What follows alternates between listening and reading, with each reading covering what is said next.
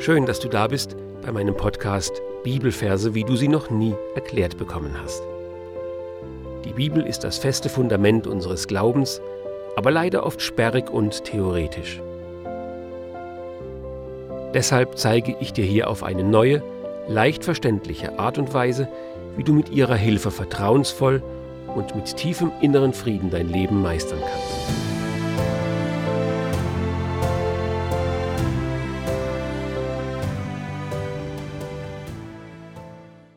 In dieser Folge geht es um den zweiten Teil der Miniserie Wie Gebete erhört werden. Es bezieht sich nach wie vor auf das Textwort aus Lukas 11, Vers 9. Bittet, so wird euch gegeben, suchet, dann werdet ihr finden, klopft an, so wird euch aufgetan.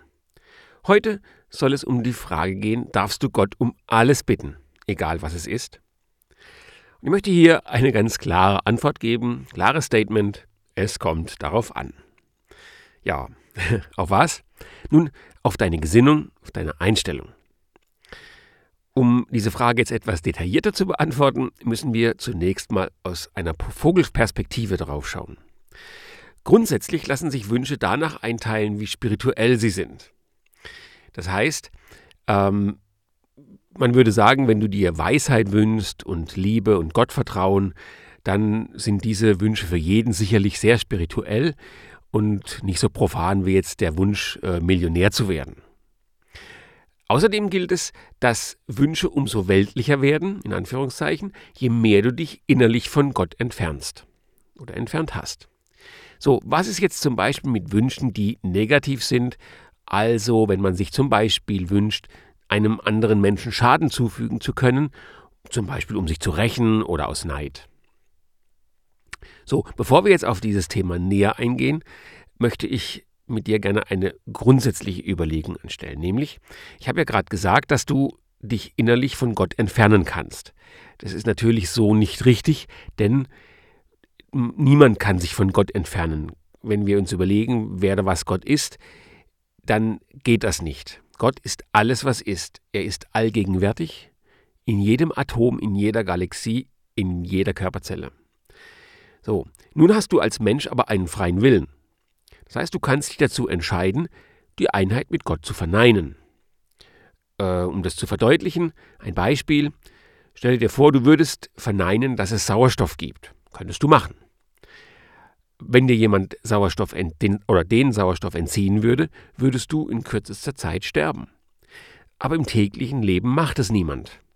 Das heißt, du könntest in der Theorie oder ja, oder auch in der Praxis die Idee Sauerstoff ablehnen. Jetzt würdest du vielleicht sagen, das macht doch keinen Sinn, warum soll ich das tun? Genau, es macht keinen Sinn, aber es macht auch keinen Sinn, Gott abzulehnen oder zu verneinen. Jedoch gibt es in beiden Fällen keine Konsequenzen. Ähm, stell dir mal vor, du würdest einem australischen Aborigin das Sauerstoffkonzept erklären, und zwar ohne technische Hilfsmittel, das heißt, du könntest ihm deine Idee, deine Theorie nicht beweisen. So, was würde passieren, wenn dich dieser Eingeborene auslacht und für verrückt erklärt? Nichts, gar nichts. Er würde einfach weiterleben und würde wahrscheinlich noch seinen Enkeln von einem Spinner erzählen, der damals irgendwann behauptet hat, die Luft sei nicht einfach nur Luft. Ändert das an den Tatsachen etwas? Macht es dem Sauerstoff etwas aus, ob man an ihn glaubt oder nicht? Nein, macht es nicht. Genauso wenig übrigens, wie es Gott etwas ausmacht, ob man ihn akzeptiert oder ablehnt. Gott ist einfach. Punkt. Nun gibt es aber zu dem Beispiel mit dem Sauerstoff einen wichtigen Unterschied. Wenn jemand nicht an Gott glaubt, führt das unweigerlich zu einem Gefühl des Getrenntseins. Also, ich wiederhole nochmal, für Gott selbst macht es nichts aus, aber für den Mensch sehr wohl. Er erkennt oder er glaubt, dass er getrennt ist, und zwar nicht von Gott, an den er ja nicht glaubt, sondern von allem anderen. Wir nehmen uns dann als Menschen als Individuum wahr, als eigenständige Einheit, getrennt von allen anderen Menschen, ja sogar von allen Lebewesen und von der Natur. Ist das schlimm?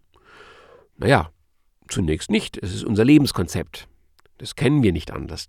Und oberflächlich betrachtet könnte man sogar stolz darauf sein und es sogar noch betonen. Es wird auch getan in unserer Gesellschaft. Man soll möglichst eigenständig sein, als Individualist auftreten. Das kommt gut. Man grenzt sich von anderen ab. Man hebt sich von anderen ab durch Outfit, durch einen Lebensstil, durch was auch immer. Aber jetzt wird's spannend. Denn was passiert eigentlich unter der Oberfläche? Was glaubst du, was mit jemand geschieht, der der Meinung ist, alleine zu sein, getrennt von allen anderen? Nun, das Leben erscheint nun plötzlich als ein Kampf ums Überleben. Mit Konkurrenzdenken, mit Mangelgefühlen, mit Unterteilung in Gut und Böse, in richtig und falsch. Ja, wir, sind der Meinung, dass wir Recht haben. Jeder Mensch, das ist der, der größte Glaubenssatz, den es weltweit gibt. Egal in welcher Kultur, jeder Mensch sagt, ich habe Recht. Und wenn du jetzt sagst, das denke ich nicht, dann hast du Recht mit dem, was du denkst. Und du denkst, dass du Recht hast. Ja, wir kommen aus der Nummer nicht raus. Und das bedeutet auch, dass die Menschen, die anderer Meinung sind als wir, nicht recht haben. Ist ja logisch. Also die Unterteilung in gut und böse und richtig und falsch ist eigentlich nichts anderes als der Fall aus dem Paradies. Ja, der Fall aus der Einheit in die Dualität. So, auch jetzt könnte man immer noch sagen, naja, das ist zwar nicht ganz so nett, wenn, wenn man hier um, um die Konkur um, ums Überleben kämpfen muss, aber ja, ist auch nicht so schlimm. Aber diese Einschätzung kreiert die Basis alles Bösen und alles Negativen, nämlich Angst. Und Angst ist deshalb die Basis alles Bösen, weil man glaubt, sich schützen zu müssen, um überleben zu können. Und zwar mit allen Mitteln, notfalls auch mit aggressiven und kriminellen Handlungen. Ja, so. Und interessant ist in dem Zusammenhang, dass Jesus gesagt hat, dass in der Liebe keine Furcht ist. Und das können wir alle äh, äh, ähm, das können wir alle bestätigen, entweder aus eigenem Erleben, weil man, wenn man verliebt ist, plötzlich hat man keine Angst mehr vor nichts, man könnte Bäume ausreißen oder vielleicht auch, weil man schon gehört hat, dass Menschen ihr Leben aufs Spiel setzen, um zum Beispiel ihre Kinder zu retten, die in Gefahr sind. In Klammern hier noch eine kleine Anmerkung für dich persönlich. Schau doch mal nach, wo in deinem Leben du Angst hast. Und dann lass diesen Gedanken auf dich wirken.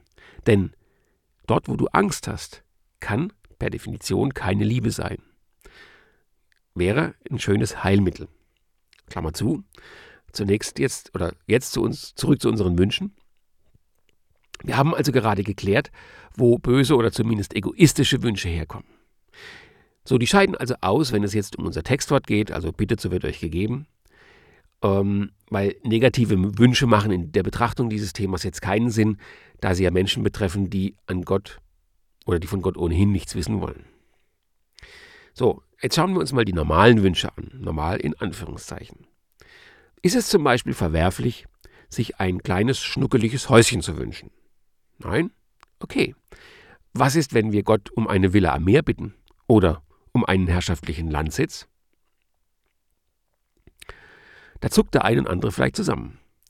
Ist es verwerflich, sich einen VW Polo zu wünschen, um zum Beispiel schneller ins Geschäft zu kommen oder um Einkäufe tätigen zu können oder um die Kinder irgendwo hinzufahren? Nein? Okay. Was ist aber, wenn du jetzt Gott um einen Mercedes bittest, um einen Porsche oder Ferrari? Verstehst du, auf was ich heraus will? Jeder Mensch hat eine innere Grenze, bis wohin ein Wunsch okay ist und wann er sich nicht mehr gehört sozusagen. Es ist nicht Gott, der festlegt, was noch erlaubt ist und was sich nicht mehr gehört, sondern es sind wir selbst mit unseren moralischen Grundüberzeugungen.